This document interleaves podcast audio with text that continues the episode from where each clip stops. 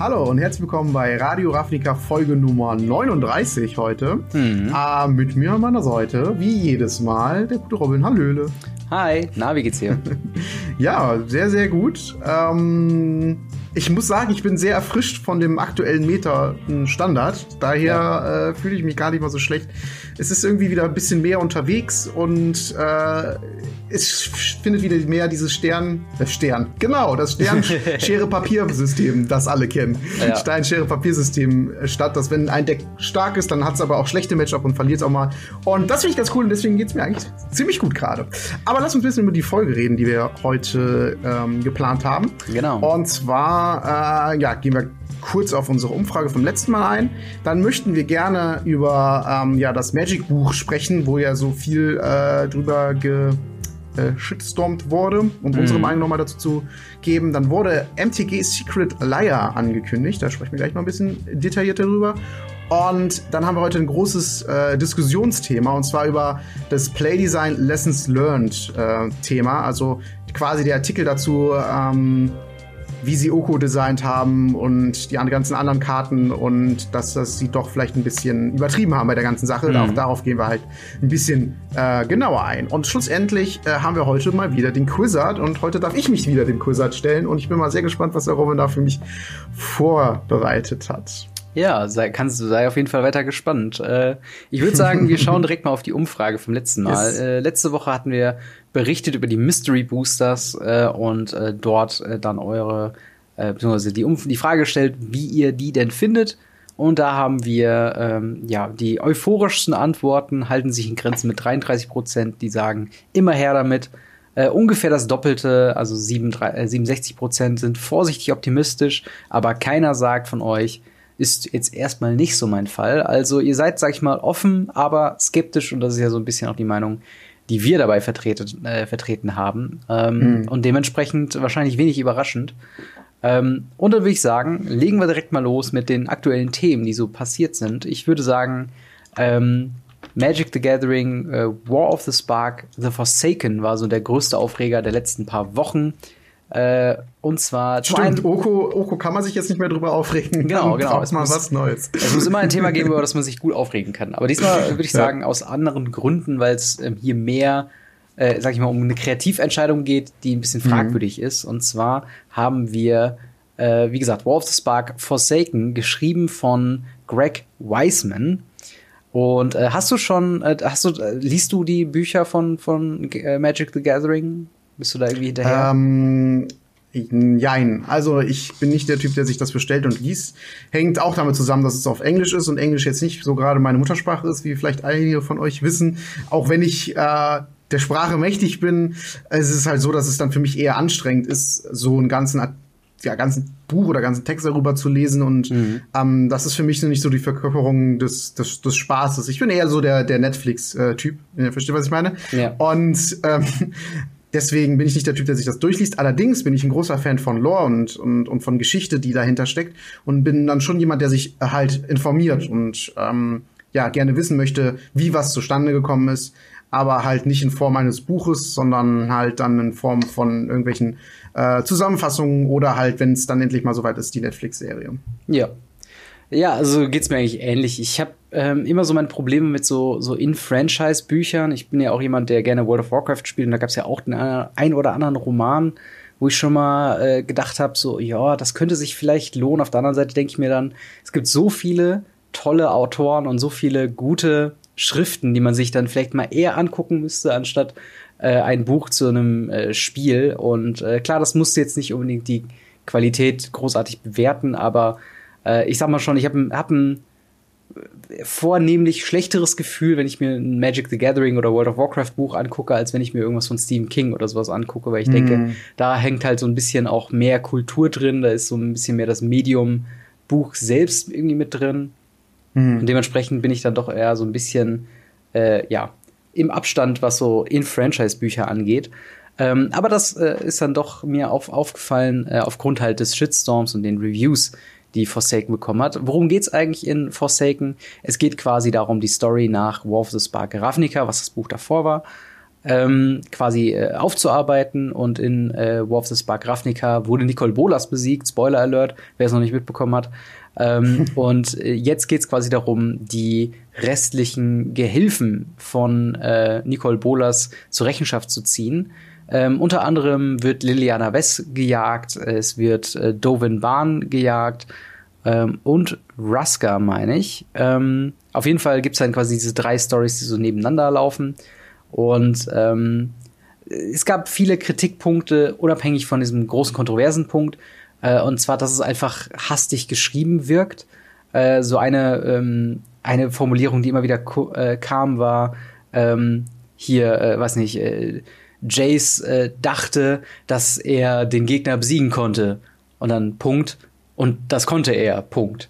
Und das war irgendwie so, so eine komische Formulierung. Und äh, so oft wurde das auch schon gemimt von, von anderen Leuten im Internet, ähm, wo dann irgendwie gesagt wurde, okay, ähm, Kaya wusste, dass sie jetzt äh, den finalen Schlag machen musste. Und so tat sie es, weil sie konnte es. Und es wurde irgendwie so kurz komisch abgehackte äh, ähm, Sätze quasi formuliert, dass man irgendwie gedacht hätte, okay, das, das wirkt so ein bisschen wie, als ob der ähm, Autor gerade noch in der Erfindungsphase ist, was quasi die Punkte sind, die jetzt noch passieren müssen.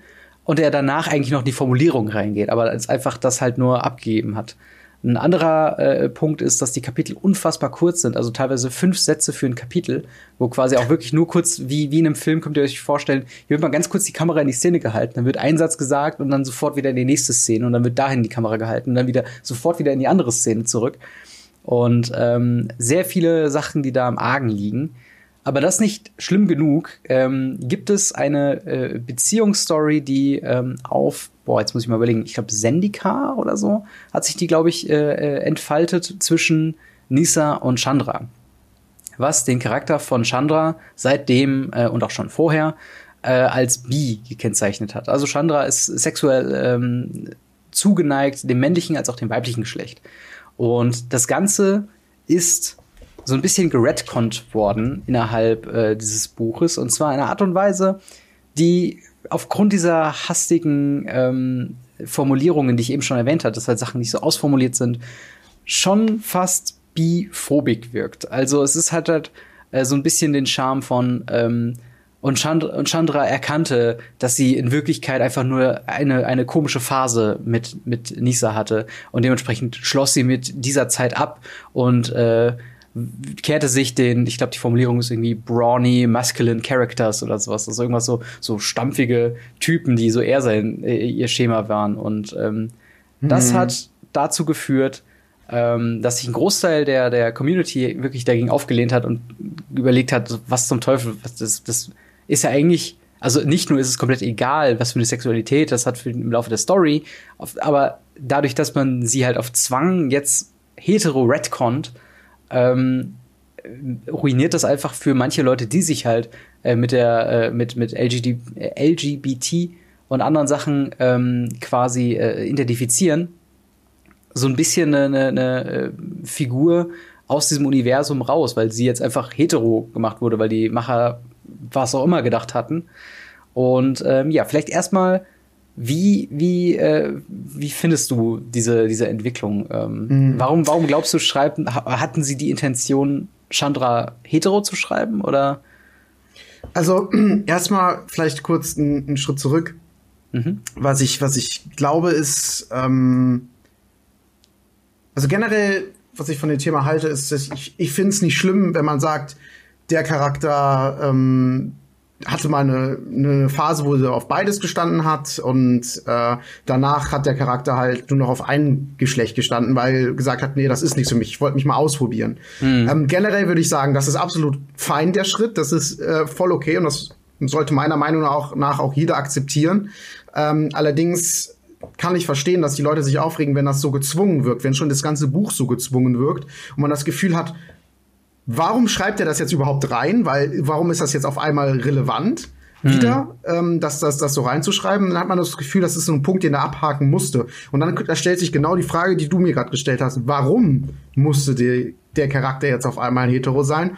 Und das ist jetzt, glaube ich, auch die Frage, die sich als alle anderen stellen und wo dann auch der ein oder andere oder eigentlich sogar ziemlich viele ähm, drüber aufregen, ist, äh, ja, Leute, ne, wenn ihr sowas macht, dann erklärt's doch bitte vernünftig und schreibt's hm. in ein äh, irgendwo rein, wo es, also schreibt es so, dass es auch irgendwie Sinn ergibt und nicht, dass das irgendwie, äh, wie du schon sagst, irgendwie äh, bei Phobik äh, klingt. Und ähm, ja, ich, ich, ich, kann, ich kann beide Seiten so ein, so ein bisschen verstehen, weil generell würde ich sagen, ne, jeder Charakter kann sich dazu entscheiden, hetero zu sein, kann sich dazu entscheiden, bi zu sein, also so wie, wie im echten Leben. Da habe ich, hab ich absolut nichts gegen. Genauso kann auch mhm. jemand sagen, ich teste mich mal aus und danach äh, äh, stehe ich halt nur auf das eine Geschlecht. Aber diese Art und Weise, wie damit umgegangen worden ist, ist wiederum sehr komisch. Also, ne, wie diese, dieser Zwang, den du auch schon, den du genannt hast. Und ähm, ja, das Einzige, was man sich da jetzt äh, so wirklich vorstellen könnte, ist das halt mit Hinblick auf, auf die Zukunft ähm, letzten Endes. Also, dass sie halt sagen, okay, das muss jetzt, also so wirkt ja auch das ganze Buch. Es muss jetzt schnell mhm. rauskommen, weil ähm, es geht jetzt bald weiter mit anderen Storylines und Geschichten und deswegen muss das Buch schnell rauskommen. Deswegen ist es auch irgendwie, wirkt es auch so hastig und so schnell geschrieben. Und ähm, ja, mit dem Blick auf die Zukunft, dass da vielleicht äh, in den nächsten Storylines, dass das nochmal sehr relevant wird und damit die Leute äh, da irgendwie darauf vorbereitet sind in irgendeiner Art und Weise. Ähm, ne, Punkt Netflix zum Beispiel mit der Serie, mhm. die ja jetzt schon in Produktion ist, ähm, mit x Folgen, die ja äh, gemacht werden sollen. Und äh, ob das da irgendwie total wichtig ist, ob das dann eher Mainstream sein sollte, denn ähm, ja, die, die äh, ja, LGBT-Community ist ja Magic recht groß und ob mhm. die dann sagen wollen, hey, für Netflix wollen wir das aber wieder ein bisschen zurückfahren, damit wir ein bisschen casual sind, ein bisschen mehr Mainstream. Das wäre natürlich eine traurige Entwicklung und da kann ich auch die Leute verstehen, die sich da persönlich wirklich angegriffen fühlen, wo mhm. von wegen so, hey, bin ich nicht, bin ich nicht okay für dich, so nach dem Motto. So fühlt sich das ja dann vielleicht an, also könnte ich mir vorstellen. Und ähm, das sind so Sachen wieder, wo sowas passiert ohne eine vernünftige Erklärung. Und da regen sich die Leute aus der Magic Community einfach drüber auf. Und das ist auch bekannt. Also da verstehe ich nicht, dass das nicht mittlerweile halt so eine Sache ist, ähm, die, die diese wissen. Also ne, hätte man wenn, sehen wenn können, die, ja. Ja, also wirklich. Das hätte man wirklich vorhersehen können. Also ich weiß es nicht. Oder, oder, oder was, ist, was, ist, was sagst du dazu? Ja, also ich, ich stimme dir da auf jeden Fall zu. Ähm, ich muss auch sagen, ich finde, ähm, äh, ich finde es komplett in Ordnung, Charaktere zu haben, die, äh, die bi sind, die sexual einfach ein bisschen divers sind.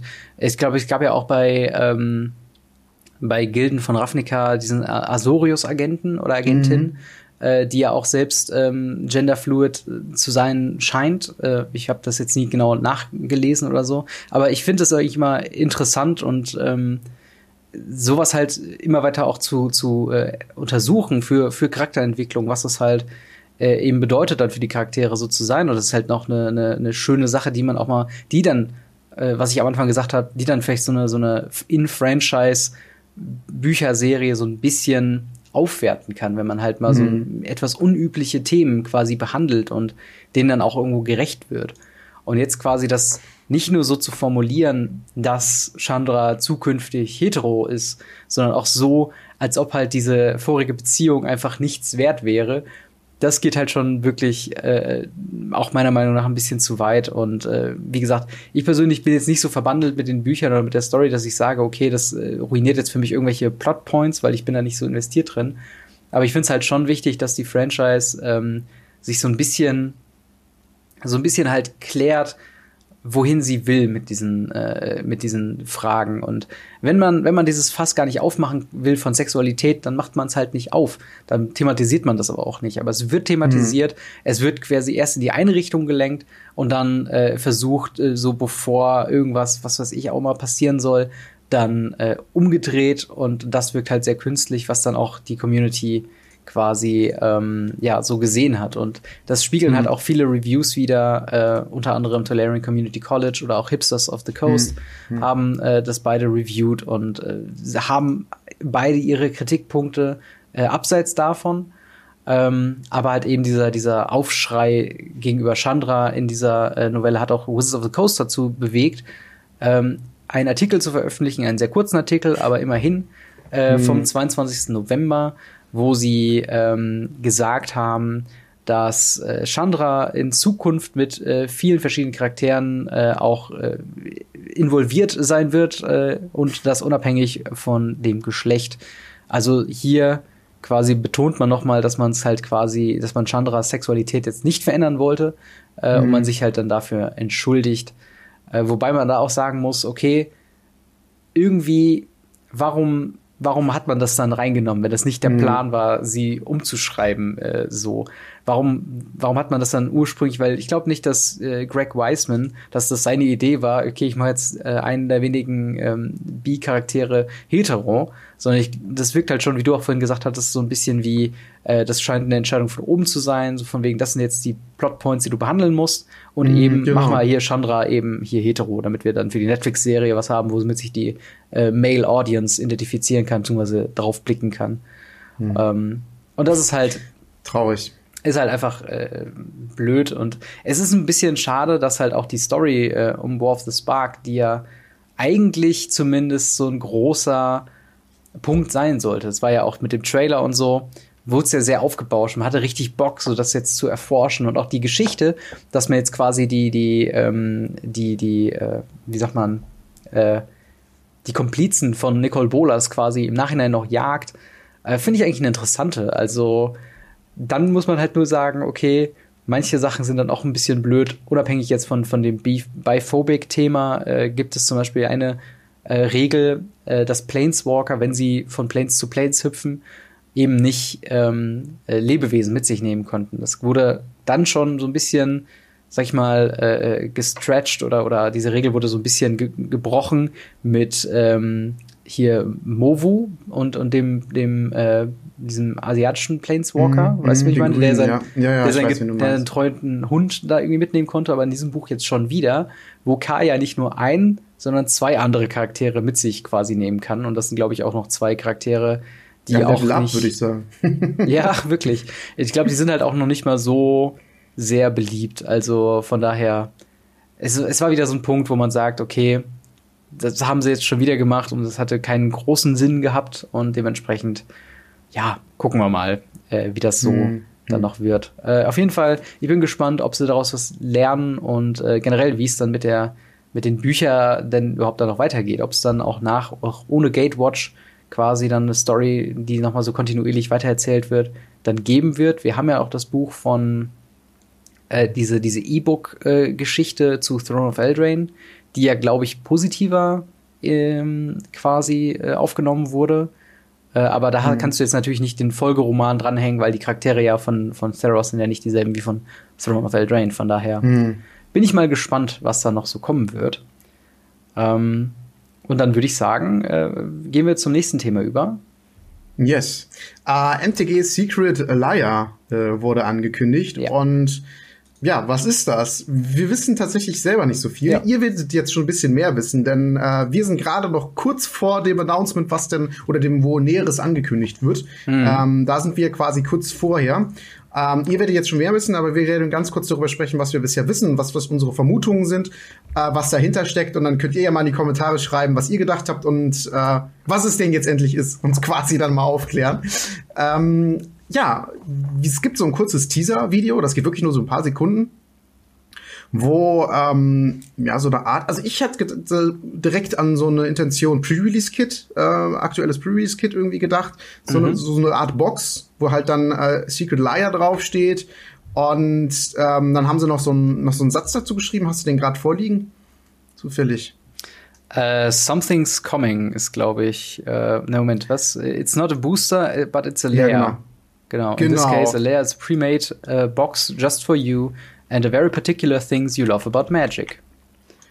Genau, so. also so ein bisschen äh, ja mysteriös, ähm, was das ja. Ganze denn sein soll. Lea heißt übrigens Höhle oder ist eine der Übersetzungen auf Deutsch ja. oder Lager oder Bau. Also es gibt verschiedene verschiedene Übersetzungen. Also Lager vielleicht im Sinne von äh, so, so, so eine Art Storage, oft also so eine Art Lager, wo man einfach mhm. zurückgreifen kann, so eine Art wie soll ich sagen, Bank. So, so, ich könnte mir halt drunter vorstellen, wenn es in die Richtung geht, dass es sowas ist, ähm, wo so ein bisschen ähnlich so einer dieser Commander Precon-Geschichte, dass man halt sagt, okay, da sind ein paar Produkte drinne, die man braucht für irgendwas, Commander, Standard, Modern, äh, Limited, I don't know, also irgendwas äh, essentielle Karten für dieses spezielle Format. Mhm. Und ähm, man somit irgendwas machen kann. Also ja. sehr, sehr grob. Also es können natürlich äh, in Verbindung mit diesem äh, Mystery Booster irgendwie stehen. Das hört sich irgendwie äh, relativ ähnlich an. So als könnte man vielleicht damit, vielleicht ist das das Pre-Release-Kit zum, zum Mystery Booster, aber das finde ich schon ziemlich abgespaced, das glaube ich eher nicht. Ähm, aber irgendwer hatte mal treffend, ich glaube, auf, auf Reddit geschrieben, das hört äh, Secret Liar hört sich auf, nach der Plains an, wo die Mystery Booster äh, herkommen, so, so ungefähr. ungefähr ja. ja. Also, ähm, ja, bisschen mysteriös, aber letzten Endes wird es was sein, weil irgendein Precon mit Produkten, die äh, man für irgendein spezielles Format gebrauchen kann. Und das ist so das, was ich jetzt dahinter vermute. Hast du da noch eine Einschätzung zu? Ähm ich kann sagen, dass ich sehr genervt bin von dieser Art von Ankündigung, weil es quasi eine Ankündigung für eine Ankündigung ist und wir ähm, so, so ein bisschen in der Position sind, dass wir natürlich darüber berichten wollen, weil es ist das Neue, was passiert ist. Aber ich hätte mir lieber gewünscht, dass direkt so, so, so ein bisschen was mehr kommt, weil Secret Lair, das kann halt wirklich auch, ich habe schon ein bisschen was gelesen zum Thema, es könnte eine, eine Lootbox-Abonnement sein, so wie Loot Crate früher mal war äh, dass du halt jeden, jede Woche kriegst du irgendwie deine drei Booster für 15 Euro im Monat oder so. Und äh, äh, du kannst quasi anwählen, welche Booster-Sets du interessant findest. Ich könnte mir vorstellen, dass es äh, quasi eine, eine, Limited-Variante äh, so wird, wie halt äh, Mystery Booster. Ähm, welche sind. Es kann sein, dass es einfach nur Merchandise ist. Es kann sein, dass es so eine, ähm, weißt du, was ich meine? Es ist so, mhm. mich würde primär interessieren, dass da, äh, äh, aber das wünsche ich mir quasi von jedem neuen Produkt, äh, wertvolle Reprints für die verschiedenen Formate drin sind. Und halt ja, nicht klar. irgendwas Halbgares, sondern halt mhm. wirklich mal Fetchländer, äh, teure Karten, die modern in, in den, also modern Spieler in den Ruinen treiben. Vielleicht sogar einfach ein paar Playables für Standard und Pioneer. Mhm. Sowas halt in der Art. Und wenn jetzt aber sowas kommt, Secret Lair, und es wird dann, okay, unsere neue Sammlung Silver Bordered Karten. Dann denke ich so, okay, nett, aber werde ich mir halt nicht kaufen. Und, ähm, und war jetzt nicht notwendig, da so ein Geheimnis drumherum zu machen. Ne? Ja, ja, genau. Und dann, also mhm. das ist halt so das Ding. Ich finde halt, ähm, ich finde halt, es müsste so ein bisschen, ein bisschen was mehr noch angekündigt werden. Ich meine, klar, es ist eine, eine listige äh, Social Media Kampagne. Mhm. Ähm, und es war ja auch ganz witzig, als dann äh, Gavin Verhey mit den Mystery ähm, Mystery Boostern dann bei Richmond als Agent mit einem Koffer herumläuft, der so an ihn gekettet war und so, wegen, oh, super mysteriös. Aber ja, und dann wird man irgendwie so underwhelmed, ne? Genau, und ja, und dann äh, ganz im Ernst, macht, macht einfach eine Ankündigung, wo halt direkt sagt, was Sache ist und jetzt nicht wie uns, ihr habt es angekündigt und am 25., also zum Zeitpunkt der Aufnahme, kommt dann was, weil wir müssen halt das auch irgendwie vorher produzieren und äh, dementsprechend Blöd für uns, dass wir jetzt noch nicht darüber berichten können, aber dafür mhm. nächste Woche hoffentlich. Außer ja. Sie sagen jetzt heute, ähm, ja, die nächste Ankündigung kommt dann in zwei Wochen nochmal. Dann, ja. dann, dann würde ich sagen, reden wir aber erstmal darum, wenn wir dann auch wissen, was es ist. Ja. Eine Sache, die mir jetzt noch spontan äh, einfällt, wo du mhm. so berichtet hast, was du denkst, das drin ist, ähm, ist vielleicht so eine Rückkehr der Art äh, des Liga-Systems, also dass das doch den, den Local Game Store mit einschließt. Also dieses Abo-Ding fand ich irgendwie ganz interessant, dass das so eine Sache ist für den Local Game Store, wo die du quasi mit dem Local Game Store abschließt und sagst hier, äh, ne, ich zahle dir irgendwie 20 Euro äh, im Monat und dann legst du mir in mein ähm, in mein Liga-Pack jede Woche drei Booster rein oder was auch immer oder zwei mhm. Booster oder ein Booster, wie auch immer. Und dann kann ich jede Woche einen Draft damit spielen gegen andere Leute, die auch dieses äh, Ding gekauft haben. Das war auch eine Sache, die ich mir vorstellen kann. Aber mal gucken. Ja. Also die Möglichkeiten sind äh, alles Mögliche. Also es kann alles wirklich sein. Und dementsprechend mhm. äh, schauen wir einfach mal. Alles, was, was in eine kommt. Box passt. Genau, alles, was irgendwie in eine Box äh, passt, die pre-made ist. Also von daher, ähm, ja, würde ich sagen, ziehen wir weiter zu unserem äh, Diskussionsthema für diese Woche. Mhm. Äh, und zwar haben wir letzte Woche schon darauf verwiesen, ähm, der Artikel vom Playdesign Team Lessons Learned. Ähm, das TLDR, also Too Long Didn't Read, ist quasi das äh, Playdesign seit ein paar Sets. Äh, ich glaube, seit äh, Gilden von Ravnica quasi das Stärke-Level, das Power-Level immer weiter anzieht. Und äh, das quasi MTG Eldraine ähm, hatte das gewünschte Power-Level, wobei allerdings Oko ähm, und ich nehme mal an, damit eingeschlossen ein paar andere grüne Karten ähm, einfach über das Ziel hinausgeschossen ähm, ist. Und wir haben halt mhm. so ein paar Einsichten bekommen, die halt, äh, ja, wie das denn, äh, wie die denn quasi arbeitet. Ähm, und ich habe verschiedene Interpretationen dazu gelesen. Vielleicht erstmal, wie, wie findest du diesen Ansatz, dass man sagt, um Standard interessant zu halten, hebt man das Power-Level über das von äh, Battle for Zendika oder auch äh, Ixalan und Co. Äh, mehr an? Also du meinst jetzt, dass ähm, äh, ich verstehe die Frage, glaube ich, nicht so ganz richtig. Also ich verstehe es jetzt so, ähm, dass man das Power-Level immer weiter anhebt oder immer mal wieder anhebt. Ähm, also es, ist ja, äh, oder ich sag mal, jetzt gerade den, den Anstieg des Power-Levels, sagen wir mal, von, wenn du jetzt mal wirklich Ixalan und Rivals of Ixalan vergleichst mit äh, War of the Spark und Throne of Eldraine. So, mhm. das sind ja schon quasi zwei unterschiedliche Welten vom, vom Power-Level. Also du hast her. das Gefühl, dass es immer, immer krasser wurde. Ja. In letzter definitiv. Zeit. Okay. Ähm, ja. Die Idee dahinter, glaube ich, letzten Endes ist, ähm, ne, wenn man neue starke Karten rausbringt, logischerweise, dass man die dann halt auch braucht und auch spielt und sich aufs neue Set freut. Das ist halt eine Spirale, die kann man nicht ins Unendliche gehen und die hat auch in Throne of Eldraine einen Gipfel gefunden. Ähm, ist auch das, was sie schreiben, der höchstmögliche das höchstmögliche Power-Level, was sie sich zurzeit vorstellen können, haben sie halt in Throne of Eldraine reingepackt. Ähm, und viel weiter wollten sie nicht gehen. Und ja, da ist halt das Problem entstanden, dass dann so Karten wie Oko äh, oder Once Upon a Time bei rausgekommen sind. Hm. Und ähm, damit sie halt wirklich übers Ziel hinausgeschossen sind. Karten, die wirklich in äh, allen Formaten dominant sind. Das ist natürlich echt extrem krass. Das ist wirklich sehr, sehr stark. Ähm, ja, ich, ich, ich, ich gebe dir recht. Seit Ixalan ähm, sind die Sets schon irgendwie immer krasser geworden.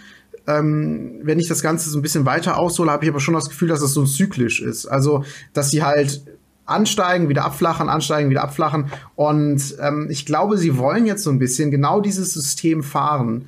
Sie nehmen jetzt die äh, Anfang des Jahres die schlechteren, also ich weiß schlechteren Sets, die vom Power Level her weniger guten Sets und gehen dann bis zum Ende des Jahres immer weiter nach oben. So sind wir jetzt bei Throne of Eldraine ganz weit oben und gehen bei Teros, meine Vermutung, meine Prediction, wieder relativ weit nach unten. Und die Begründung dahinter ist eigentlich relativ einfach. Die liegt einfach darin, dass ähm, Throne of Eldraine schon nächstes, nächstes Winterset wieder rausrotiert ist. Mhm. Im Gegensatz zu Theros, was, äh, Theros, was ja wieder ein komplettes Jahr mehr drinne ist. Und ähm, deswegen habe ich das Gefühl, dass diese High-Level-Power-Karten halt, wenn diese nur kurz drinne sind, ähm, halt Impact haben, aber dann auch schon wieder weg sind und dann wieder andere Sachen drinne sind.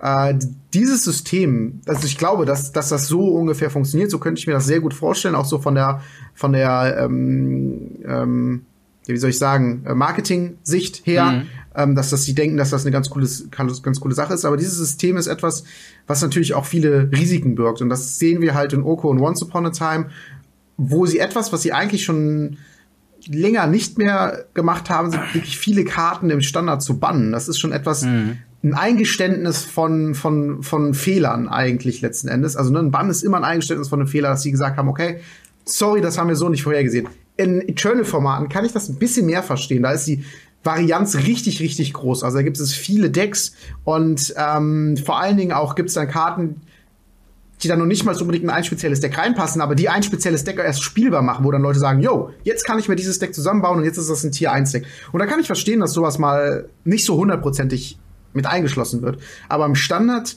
wo wirklich nicht viele Decks drinne sind, ist das so eine Sache. Ich klar, es ist immer noch schwierig, äh, Sachen vorherzusehen und ähm, deswegen haben sie aber auch Profis im, also Profispieler im, im, im Entwicklungsteam, die, die die Karten vorher testen und ähm, ich, ich wette, da gab es auch schon vorher Aufschrei, die gesagt haben, Leute, wenn ihr das so druckt, dann äh, werdet ihr die bannen müssen. Wette ich drauf. Und ähm, ja, das, das haben sie halt trotzdem getan und jetzt Jetzt haben wir den Salat in Form, Form von, von, von Bannings und wieder in der klassischen Form von Wizards in dem äh, sie sagen, hey, wir machen was und nee, wir machen es doch nicht, wir rudern wieder zurück. Haben mhm. wir ja eben beim Buch schon wieder gesehen. Ja, genau. Und äh, jetzt auch wieder bei, den, bei den Bannings. Also es ist alles so eine Sache, wo man denkt so, hm, also so langsam sollte das nicht mehr passieren. Ja. Ihr seid doch eigentlich eine super große Firma, die äh, das alles so auf die Kette kriegen sollte, oder, oder was denkst du? Ähm, ja, schon. Also ich, ich persönlich Ja, es gibt so ein paar, paar mehr Punkte, ähm, die, die mir dazu so einfallen. Zum einen, mhm. starkes Standard ist prinzipiell nicht unbedingt immer super schlecht. Also zum einen, gerade mit Arena äh, und ich glaube gerade die Zeit von äh, Guilds of Ravnica, das das neueste Set war im Standard, war äh, Standard so, so sehr, sehr divers und hatte sehr, sehr viele gute Strategien. Man konnte äh, äh sag ich mal, aggressivere Strategien fahren, man konnte controlligere Strategien fahren. Äh, man hatte so ein bisschen Midrange-Plan und das war sehr, sehr divers und dachte so, okay, das ist jetzt ein sehr, sehr gutes Level, wie Standard sein kann. Und ähm, im Endeffekt hat sich das halt sehr stark dann schon wieder verlagert, wo dann äh, Decks zu dominant werden, weil halt eben das Power-Level ähm, ja, einfach irgendwo gefehlt hat. Also gerade mit hm. äh, Teferi, drei Mana Teferi, äh, wurde Control immer stärker. Auch sowas, oh, ja. so, so unscheinbar wirkende Karten wie, wie Thought Erasure hat ja einfach so viele Pläne mehr oder weniger ruiniert. da gibt's doch so ein geiles Meme äh, zu irgendwie äh, irgendwie Nothing scares me und dann und dann halt ja. so Thought Erasure, but that thing, that thing scares me. Ja, ja, genau, genau, ja. und das ist halt das Ding, äh, diese Tendenz zu sagen, ähm, gerade mit dem Thema Planeswalker, die, äh, mhm. ich sag mal, der natürliche Countermechanismus für oder gegen Planeswalker sind ja Kreaturen, mit die dann mhm. angreifen. Aber trotzdem haben wir immer mehr Planeswalker gesehen im Drei-Mana-Bereich, die sehr hohe Loyalty Points haben, wie halt Oko oder auch selbst Royal Scions, die dann einfach mit diesen klassischen Kontermechanismen einfach so krass spielen, dass es halt äh, aus, dem, aus der Balance fällt. Und Teferi, äh, Hero of Deminaria, war schon ein Problem. Teferi Time Reveler war Obwohl es ein fünfmaler Planeswalker war, ne? War der ja, so klar. gut. Und das ist halt das Ding. Äh, Planeswalker an sich sind, glaube ich, die schwierigsten richtig zu kriegen. Und von der anderen Seite, ähm, andere äh, äh, ähm, drei-Mana Planeswalker werden nahezu gar nicht gespielt. Also sowas wie Domri, äh, Anak of Bolas oder, oder Gideon Blackblade haben halt komplett ihre Bedeutung so verloren, indem halt äh, weitere Agro-Decks immer weiter abgeschwächt mhm. wurden. Wir hatten eine Zeit, wo quasi der einzige Bandstandard jahrelang war, äh, Rampaging Ferocity, wo sich alle gedacht haben, warum? So stark wirkt die Karte gar nicht, aber einfach nur, weil das zu einer Zeit gebannt wurde, als Mono-Red das dominanteste Deck war. Und jetzt scheint es quasi so komplette Gegenteil zu sein. Es scheint auch immer mehr gerade grün ist so eine Thematik, wo ähm, die, die Entwickler. Finde ich gut. Ja, also ich finde es prinzipiell nicht schlecht, starkes Grün zu haben, aber mit, mit Once Upon a Time, Veil of Summer äh, hat einfach Grün so viele ja, äh, Möglichkeiten bekommen, äh, quasi ja. zu überleben. Äh, und das ist halt einfach was, wo dann auch einfach diese, dieser Konzept von dem, von dem äh, Farbkuchen oder Color Pie irgendwie an ACTA gelegt wird. Also ja. wenn Weiß kein einziges Removal mehr hat und Grün von allem das Beste hat, den besten Card Draw Spell, den besten Life Gain Spell, den besten äh, Counter Spell, den besten äh, Card Filtering Spell neben den zwei besten Planeswalkern, dann ähm, ja, dann dann leidet einfach Standard darunter und ich glaube halt äh, mhm. sowas passiert ja eher weniger, wenn du sag mal sagen wir mal das Power Level ist so von 1 bis 10 und so wie es sich jetzt anhört mit diesem Lessons Learned Artikel ähm, schießen die äh, Entwickler so ein bisschen für 8 bis 9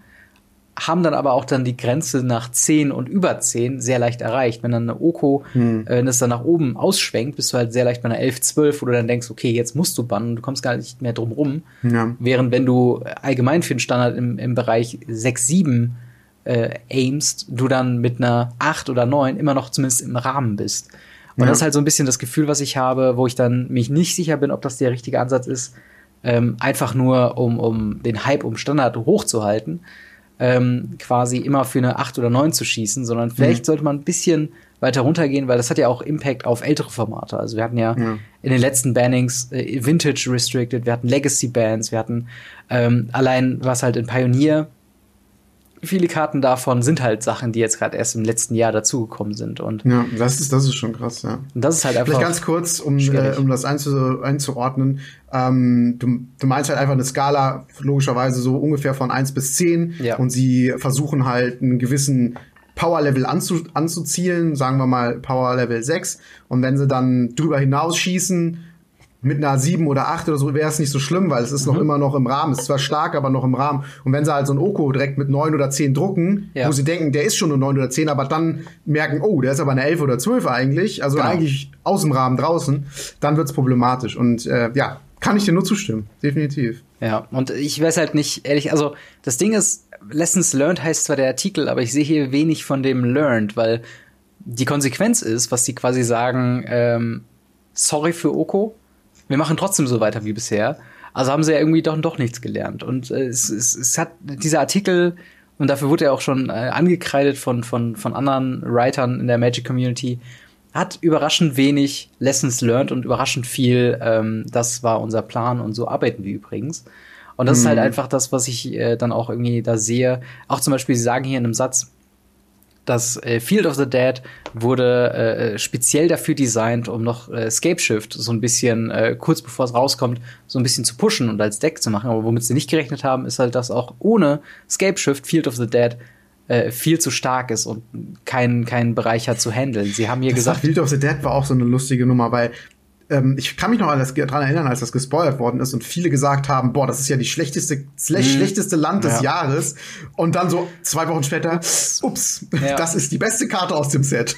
Ja, genau. Und sie, total lustig. Und sie sagen halt dann auch von wegen, ähm, ja, wir hatten halt uns auch schon überlegt, dann so ein paar Safe Measurements reinzunehmen, also sowas wie Ravager Worm für, für Non-Basic Lands. Ja gut, Ravager Worm ist ein 6 Mana 4-5 mit Riot und man kann halt ein Land zerstören, aber das spielt natürlich keiner äh, in dem Feld, wo einfach Scapeshift und halt Field of the Dead Decks so dermaßen schnell dann auch äh, 10.000 Zombies dann haben, weil meistens ist es dann ja. auch schon zu spät.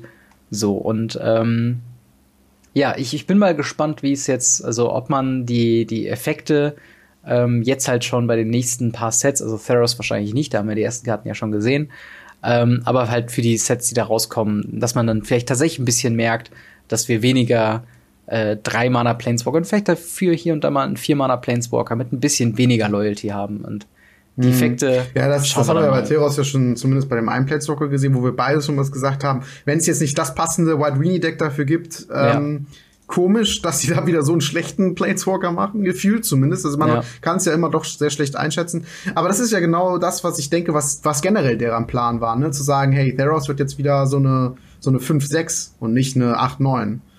Und ja. ähm, bin mal gespannt, wie sie es dann fahren. Kann ja, ja, kann ja doch wieder ganz anders aussehen im Endeffekt. Ich bin, ich bin auch gespannt. Also ich hoffe, dass sie sich ein bisschen was ähm, ja, mehr überlegen äh, und gerade bei den Planeswalkern vielleicht dann doch ein bisschen doch vom, vom Gaspedal ein bisschen runtergehen und zum Beispiel, ich meine, wie, wie viel fairer würde sich ein Teferi anfühlen, wenn er halt nicht äh, Turn 3 käme, sondern erst Turn 4. So, der kann ja mhm. alle anderen Effekte einfach behalten.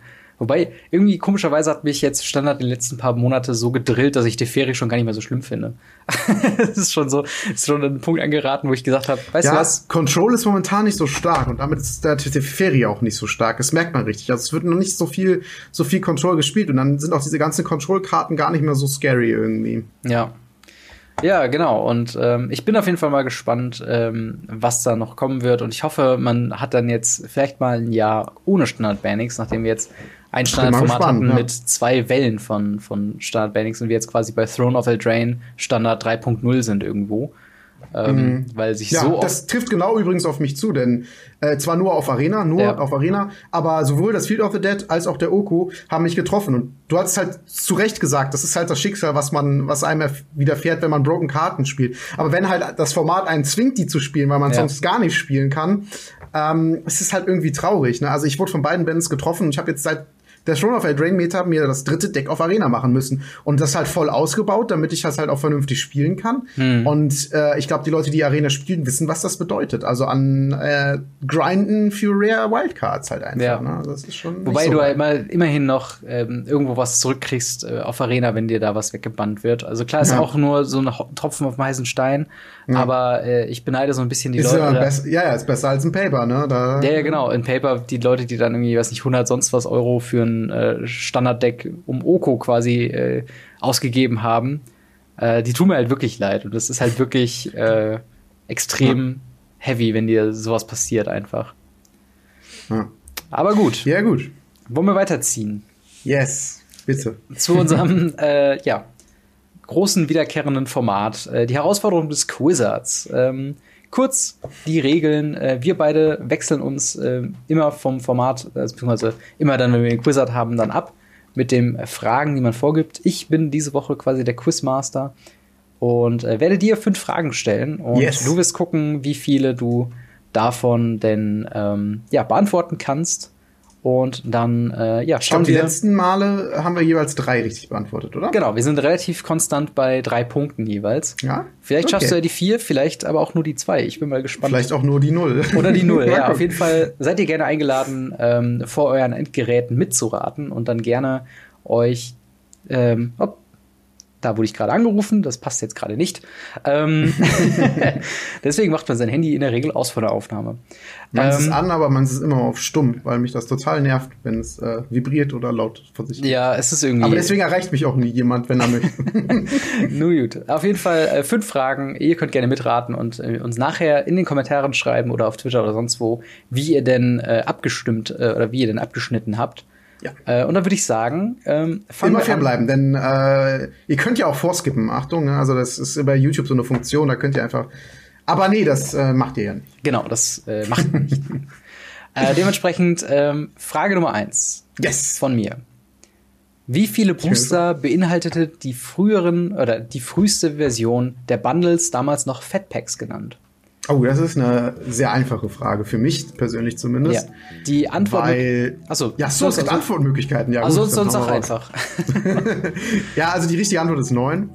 Und ähm, das liegt einfach da, ich, ich habe halt zu der Zeit schon gespielt und mir auch Bundles bzw. Fatpacks gekauft. Und weißt du die früheste Version? ja, die früheste Version. Oh, doch nicht so einfach. Ah, sag mal die Antwortmöglichkeiten. Okay. Aber es ist wahrscheinlich sowas wie 10, 9, 8 und 7, was du jetzt sagst. äh, nein, es ist äh, 6, 8, 3 und 9. Jetzt bin ich mal gespannt. Hast du erst Weil gesagt, die Sache ist die, ähm, die vor den Bundles waren safe 9. Aber davor gab es eine Zeit, wo in den Bundles auch immer noch ein Buch mit drinne war. Ähm, so, ein- so, so, so ein Novel Mhm. letzten Endes. Und zu der Zeit, ähm, meine ich, wären noch dafür weniger, eventuell weniger Booster drin gewesen. Denn das jetzt rein der Marketing-Teil sagt mir, wenn sie ein Buch rausnehmen, müssen die den Spielern das irgendwie besser verkaufen und sagen, hey, ähm, Dafür habt ihr einen Booster mehr. Ihr lest doch eh nicht. Nimmt das Booster. so ungefähr. Was waren nochmal die Antwortmöglichkeiten, bitte? Die Antwortmöglichkeiten waren 6, 8, 3 und 9. Ah, das ist aber, das ist aber mies, dass du da dann neu mit reingenommen hast. Aber ich meine, vielleicht ist es ja neun. Also drei schließe ich aus. Das ist mir, das ist mir zu wenig für, ein- für ein Fatpack. Ähm, ich habe auch schon ältere Fatpack-Unboxings gesehen. Von damals, ich weiß gar nicht mehr, wie der MTG Headquarters hieß er damals noch, so heißt er gar nicht mehr. Ähm, den habe ich damals geschaut, das weiß ich noch. Und der hat zum Beispiel so ein Sendi, wirklich ein Sendika-Fatpack aufgemacht. Aber ich weiß gar nicht, ob da sogar noch überhaupt noch ein Novel dabei war. Ähm, bei mir schwankt es jetzt wirklich zwischen 8 und 9. Aber ich, Ich glaube, 6 ist zu wenig. überleg mal, Ja? was neben den Boostern denn sonst in einem Fatpack drin sein könnte. Ha. Ja, halt ein Buch war da so mehr oder weniger mit dabei, ne? So, so, Ja. ein, nicht ganz so dick, so, so Softcover-Ding. Was waren dann noch immer dabei? Länder waren, glaube ich, schon fast immer dabei. Ich glaube, da waren sogar anfangs noch mehr, noch mehr Goodies drin. Ha. Nee, du, ähm, ich, ich gehe meine Intention nach und sage 8 auch. Ich glaube zwar nicht, dass das ja, ich, ich, aufgrund deiner Reaktion würde ich was anderes sagen, sagen wir es mal so. Ja. Aber ähm, aufgrund dessen, was ich weiß und was ich mir vorstellen könnte, sage ich acht. Okay. Das ist leider falsch. Denn äh, ursprünglich äh, in der ersten Version von Bundles, was zu äh, Mercadian Musquies war, ne, ähm, im äh, neunten Monat von 1999, waren nur drei Booster drin. Ach, krass. Denn es waren äh, unter anderem noch ein Tournament Pack dabei, was diese alten Standardboxen waren. Wo du quasi äh, genug Karten für ein Deck drin hattest, die aber gemischt waren durch alle fünf Farben. Dazu kamen halt noch zwei äh, Premium-Cards. Ähm, und wie du schon sagtest, halt eben die Novellen, äh, die tatsächlich bis, ich guck mal, äh, Scars of Mirrodin, ähm, zumindest in, in äh, abgespeckter Form dann auch noch irgendwann drin waren. Irgendwann waren halt nur Ich noch. glaube, so ein altes Unboxing habe ich auch noch nicht gesehen. Wobei Genau. doch, jetzt wo du sagst, ähm, das war dann aber nicht dieses klassische Bundle-Form, sondern es sah eher aus wie so eine Giftbox oder sowas. Es war eher so eine wirklich eine vier, mehr quadratisch als als als rechteckig. Die hatten noch nicht diesen, ich. diesen Senkrechtschnitt quasi. von- Genau, genau, Jetzt, wo du es sagst, ja. Nee, aber auf drei wäre ich, wäre ich nicht gekommen. Vielleicht mit ein bisschen mehr Nachdenken, dass ich, aber ich hätte auch, wäre jetzt so nicht drüber nach, hätte nicht nachgedacht, dass das als Fettpack quasi gilt. Mhm. Ich dachte wirklich, dieses Fettpack wäre dieses, wie du schon sagst, Senkrechtschnitt. Also wäre ich jetzt nicht von ausgegangen. Ich glaube, deswegen wäre ich auch nicht drauf gekommen. Schade. Ja, aber die, die tatsächlich die ähm, Fatpack, also es gibt auch tatsächlich teilweise Fatpacks, die dann auch so aussehen wie die Holiday Giftboxen, die dann auch so halt viereckig und mehr wie so ein Brettspiel Genau. aussehen. Genau. Ähm, aber wie gesagt, es ist halt tatsächlich, ich war auch überrascht, weil nur drei Booster für, ein- für ein Bundle ist halt, puh, das ist schon ordentlich wenig eigentlich. Ähm, ja. ja, gut. Also jetzt würde ich es nehmen für 30 Euro oder so. ja, auf jeden Fall, vor allem, wenn du so ein Tournament-Pack von den alten Editionen drin hast. Da hast Und ja zwei Beta-Booster oder so oder was auch immer. was auch immer alles da drin war. Ach so, Okay. nee, 99. Das, das war ja 93 kam das raus, Magic. Ne? Dann ist Genau. ja fünfte Edition oder was ist das dann schon? Ja, aber immer noch alte, alte Borderkarten immerhin. Ja. Okay, dann äh, Frage 2. Das wird auch äh, tatsächlich eine, ein Fragenformat sein, was wir heute häufiger haben werden. Äh, und zwar, welcher dieser Charaktere zählt nicht zu den Elder Dragons aus Dominaria? Ugin, Palladia Mors, Chromium Ruel oder Zevesh Zart? Da bin ich mir relativ äh, sicher, dass das äh, sag, ruhig noch mal die, die Namen, aber ich bin mir da relativ sicher. Okay. Glaube ich. Also wie gesagt, welcher dieser Charaktere zählt nicht zu den Elder Dragons aus Dominaria? Ugin, Palladia Mors, Chromium Ruel oder Zevesh Zart?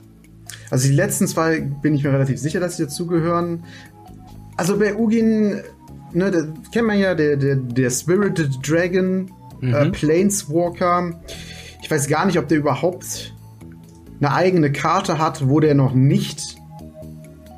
Ich, ich bin mir halt nicht sicher, ob Ugin nicht. Äh, also genau, bei äh, Nicole Bolas kennt man. Mhm. Ähm, Den den habe ich gibt mit es auch nicht als nicht, den, den gibt's äh, als Nicht-Planeswalker, da der gehört- ich meine auch sogar, dass er zu den Elder Dragon gehört. Ähm, und dann irgendwann äh, gibt's ja aus M19, glaube ich, ist ja der Flip Bolas, wo man dann sieht, dass er auf einmal seinen Funken hat und äh, so weiter und so fort. Wobei man ja jetzt weiß, dass der Splitter eigentlich die ganze Zeit, glaube ich, Ugin war selber. Ähm, de- und der Ugin ist ja der Bruder von Bolas. Ähm, aber ja, dadurch, dass ich keine Karte kenne, wo der als Elder Dragon aufgeführt wird, glaube ich auch nicht, dass er als Elder Dragon zählt und deswegen sage ich, es ist Ugin. Das ist leider falsch. Was Tatsächlich war von den Vieren ähm, Ugin, ähm, Palai Diamors, Chromium Ruel äh, tatsächlich zu, zählen zu den Elder Dragons, wo die, ähm, also Palladiamors und Chromium äh, Ruel wurden tatsächlich äh, reprintet letztens erst in, ähm, wann war das? In, in Core Set 19, meine ich.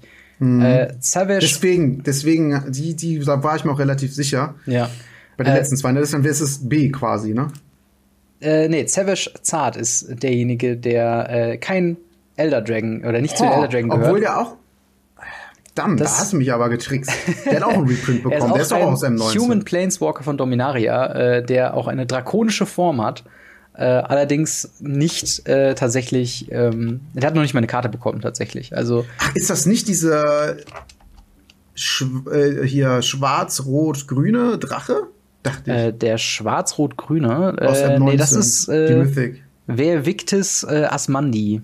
Okay, da war ich ganz woanders. Sind aber auch echt verrückte, verrückte Namen teilweise. Dementsprechend Ja, ja. ich, der passt Die Drachen halt, ne? Die Drachen sind immer sehr Ja, crazy. tatsächlich Ugin ähm, gehört da leider auch zu, in dem Aber Fall. gibt es halt, hat Ugi eine Karte vor, vor äh, der aus? Weißt du das? Ähm, ich muss gerade mal nachschauen. Äh, ich glaube, Ugin hatte selbst erst als der Spirit Dragon eine Karte, aber durch seine Geschichte und dass er quasi gleichzeitig Ja, ja, klar. Und äh, mit ja auch- Bolas dazukommt, der die sind ja Ja. direkte Spawns von dem Urdrachen, ähm, gehört er quasi auch zu den, zu den Elder Dragons. Nicht zu den originalen Elder Dragons, die früher mal, diese fünf, die da, äh, die auch Elder Dragon Highlander äh, quasi, ähm, also Commander, was das dann später wird, ähm, dann äh, beinhaltet. Aber er ist auch einer der Elder Dragons, die als einziger dann, ähm, ja, eben auch Planeswalker geworden sind. Verdammt. Diesmal funktioniert das Ausschlussverfahren nicht so gut. ja. das gesagt, die Entscheidung, die ich getroffen habe, lag ja hauptsächlich darin, dass, dass der keine Karte da hatte. Und ich ja. dachte so, ja, es ist auch ein bisschen schwierig, weil äh, ich habe auch gemerkt, dass gerade diese Zugehörigkeiten äh, bei sowas äh, kommt halt immer darauf an, was man als Elder Dragon zählt. Ob man wirklich sagt, okay, nur die fünf, die original dabei waren. Aber ich habe mich jetzt hm. quasi hier an den äh, ja, ja, MTG-Wiki-Artikel hergeleitet und der beinhaltet auch eben die Lore. Und wo wir gerade schon dabei waren, ähm, sind wir auch quasi die nächste Frage. Frage Nummer drei. Welcher dieser Planeswalker gehört nicht zur Gateswatch? Da hätten wir zum einen Ajani Goldmane, Teferi, Vivian Reed und Kaya. Hm. Ähm. Ja. Das ist Vivian Reed. Ist das seine Antwort? Ja. Das ist korrekt. Es Reed. gibt von den anderen drei Karten, also ich bin da mit der Lore auch recht gut vertraut, aber von den anderen drei Karten gibt es auch jeweils die Eid-Karte. Kajas Eid, ja, genau, Teferis Eid und äh, wen hast du noch genannt? Ähm, Ayanis Eid, genau. Genau, es gibt noch, noch Ayani, auch noch Teferi und Kajas Eid, genau. Äh, und genau, das sind halt jeweils die Eids, die schwören halt von wegen, yo, ich gehöre zur Gatewatch und äh, beschütze das Multiversum. Mhm. Äh, das war jetzt so letztendlich mal eine Begründung, aber ja. Ich wusste auch, dass die Vivian, als sie eingeführt worden ist, beziehungsweise als sie da released worden ist, nichts direkt mit der Gatewatch zu tun hat. Ja. Genau. Und tatsächlich. Hey, ich habe einen Punkt. yay. Äh, und Fun Fact Time ähm, von den Mitgliedern der Gateswatch sind äh, drei der Gateswatch äh, schon mal äh, entflohen durch den einen Grund oder den anderen. Äh, Nissa äh, und Liliana haben die Gateswatch verlassen, ihren Bund schon mal gebrochen. Wobei Nissa auf, bei War of the Spark wieder dazugekommen ist. Und äh, der dritte im Bunde, der die Gateswatch verlassen hat, ist Gideon, weil er gestorben ist. Ein solider Grund, so, so eine Traurig. Gruppierung mal zu verlassen. Aber ja, genau, man darf äh, die The Watch has ended und so. Genau, genau. Now, now his watch has ended, genau. Gut. Ja, dann bist du jetzt bei äh, einem Punkt. Das heißt, wenn du die nächsten yes. zwei richtig kriegst, dann äh, sind da wir wieder bei Schnitt. unserer Rate. ähm, schauen wir mal. Es geht wieder Schau. zurück in die Geschichte von ähm, Magic. Diesmal tatsächlich mehr in Kartenform. Mhm. Äh, und zwar Alpha beinhaltete sehr viele ikonische Karten, unter anderem die Boons, also Spells, die äh, für je einfarbiges Mana einen gewissen Effekt erzeugen. Neben ja. Lightning Bolt, Giant Growth und Dark Ritual, welcher war der weiße Spell? Da hätten wir zum einen Path to Exile, Land Tax, Healing Solve oder Circle of Protection. Ähm, das war Healing Solve. Das ich kann auch relativ, ich meine, also ich kann dir sagen, was diese Karten sind. Und zwar, die hatten die immer mit drei zu tun. Lightning Bolt drei Schaden, Blau drei Karten ziehen, also der Ancestral Recall. Mhm. Grün plus drei plus drei. Das hat mir fehlt Schwarz. Vielleicht drei Schaden, das weiß ich jetzt nicht. Dark Ritual. Nee, drei Schaden kann ich sagen. Dark Ritual, drei Mana, genau. genau. Und dann müsste Healing Solve, you gain three life. Und das ist Abstand der schlechteste. Ja, das ist absolut korrekt. Okay, ich dachte, ich krieg dich vielleicht mit dem Path to Exile oder dem Circle of Protection. Das Path to Exile ist nicht schlecht, aber ich habe tatsächlich schon mal mit jemandem darüber geredet, daher wusste ich's. Also sonst, sonst hättest du mich mit dem Path wahrscheinlich ja. gehabt, ja. Aber okay, ey, das äh, zwei Punkte auf jeden Fall. Ach ja, gut. Dann äh, die letzte Frage beinhaltet wieder, welcher Charakter von diesen gehört nicht. Und zwar diesmal, welcher dieser Charaktere gehört nicht zur Weatherlight Crew? Weatherlight Crew okay, 25 Prozent. Vielleicht kann ich noch eine ausschließen, dann habe ich ein bisschen mehr. Also äh, es gibt also die Weatherlight Crew natürlich die Leute, die die Weatherlight äh, zu einem Zeitpunkt jeweils irgendwann mal äh, begleitet haben. Und da hätten wir die Charaktere Khan, Ajani, Lyra oder Slimefoot kenne den Charakter Slimefoot so gerade schon zum Beispiel schon gerade gar nicht. Habe ich gerade nicht vor mir. Äh, ist eine Karte ähm, gewesen aus äh, Dominaria. Hat was mit Saprolingen zu tun. Mhm, mhm, mhm. äh, Nochmal bitte die Antworten. Die Antworten waren ähm, Khan, Lyra, Ajani und Slimefoot. Tendiere ja zu einer Karte, ne? Äh, was meinst du? Ich nehme einfach mein Bauchgefühl, weil ich habe absolut keine Ahnung. Ähm, ja. Ich, ich, äh, ich kann, ich glaube, dass Khan äh, dazugehört. Ja. Ähm, habe aber auch keine wirkliche Begründung dazu. Ich weiß halt von, von Khans Lore her, dass er ja erschaffen worden ist und ähm, ich weiß sogar gerade gar nicht von wem. Ich glaube damals sogar um Dominaria, ist das aus der ursprünglichen Lore von Dominaria, um ähm, das größere Übel, was es damals gab, zu besiegen mit Teferi und so weiter und so fort. Und ich glaube, der gehört dazu. Ähm, ich könnte mir schon vorstellen, dass Ayani da auch irgendwie mal mitgeflogen ist, um äh, in Kaladesh da und Ether Revolt da weiter Rabatz zu machen. Und weil ich glaube, dass du mir mit Slimefoot eine Falle stellen willst, sage ich, es ist Lyra. Das ist richtig. Yes. ja. Es ist ein Engel, der kann fliegen. Vielleicht ist das auch nochmal eine Begründung. Genau, macht auch keinen Sinn, dass sie auf einem fliegenden Schiff ist. genau. ja, ähm, die Weatherlight an sich äh, war tatsächlich eine, äh, äh, war, also die Weatherlight an sich wurde geschaffen von, ich meine, es war Ursa. Ähm, und er hat quasi seine mhm. äh, Leute dann ähm, auf dieses Boot geschickt, um Probleme zu lösen, äh, um der Welt von Dominaria, damals als Dominaria noch das vorherrschende ähm, äh, Plane war, wo halt alles von Magic the Gathering drauf ähm, stattfand. Und ähm, es gab tatsächlich eine Storyline, die angefangen hat tatsächlich mit der namensgebenden Weatherlight und äh, ab, äh, geendet hat mit Apokalypse. Mhm. Und wir hatten verschiedene ja, Crewmitglieder. Äh, die originale Crew, die ja auch zum Beispiel mit äh, Garrett äh, Capashen oder Captain Sissay ähm, und halt eben unter anderem auch Khan, der selbst kreiert, äh, kreiert wurde von Ursa auch, also ein Golem dann auch dementsprechend mhm. war. Ähm, die hatte damals zur, zur Weatherlight-Storyline quasi äh, da was gemacht. Dann gab's äh, dann zu Zeiten von Dominaria ähm, bis zu Belsenlocks äh, Tod gab es dann die Crew, die quasi die, ähm, äh, also zu großen Teilen aus der Gatewatch bestand, also Arjani Goldman, äh, Gideon Jura, Lillian West, Teferi, Jaya, Khan und äh, Chandra. Und nach äh, Belsenlocks Tod, also der Dämon, der Liliana unter anderem auch mit versklavt hat, war es dann äh, Giora, äh, Tiana, Sh äh, Shanna Sissay, äh, Raph Capassion, äh, Arvad und Slimefoot. Und tatsächlich alle diese äh, Charaktere hat man schon mal gesehen, wenn man zu Dominaria gespielt hat. Denn das waren äh, einer der sehr, sehr vielen Legendary-Karten, die zu dieser Zeit geprintet wurden. Denn äh, Dominaria sollte ja damals als Legendary-Set auch so ein bisschen Brawl verfeuern. Äh, und wir alle wissen ja, wie das geklappt hat. Ähm, von daher, ja, dann äh, bist du auf meine Falle mit Slimefoot äh, eingefallen äh, beziehungsweise nicht reingefallen, sondern hast ja. es äh, gesehen und äh, dementsprechend drei von fünf. Hey. Sehr gut, Gratulation. ja. Bin mal gespannt, was der Kursat für dich nächstes Mal parat hat. Das nächste Mal, wenn der Kursat ja. stattfindet. Also dieses, ich bin mir noch nicht sicher, wie das so ist, mit äh, Charakteren zu einer Gruppierung hinzuzufügen und dann halt äh, alle zu nennen, außer einen. Ähm, aber äh, zugegebenermaßen fand ich das immer ganz spaßig, dann auch äh, zu sehen, äh, wobei, glaube ich, die Elder Dragon waren ein bisschen, weil die sich auch alle so komisch anhören, ein bisschen zu heavy. Aber äh, ich bin mal gespannt. Ja, war okay. Also ich, ich meine, es, es geht. Ähm, Ugin hat halt als einziger so wirklich da rausgestochen, was glaube ich auch der Grund, warum ich ihn genommen habe.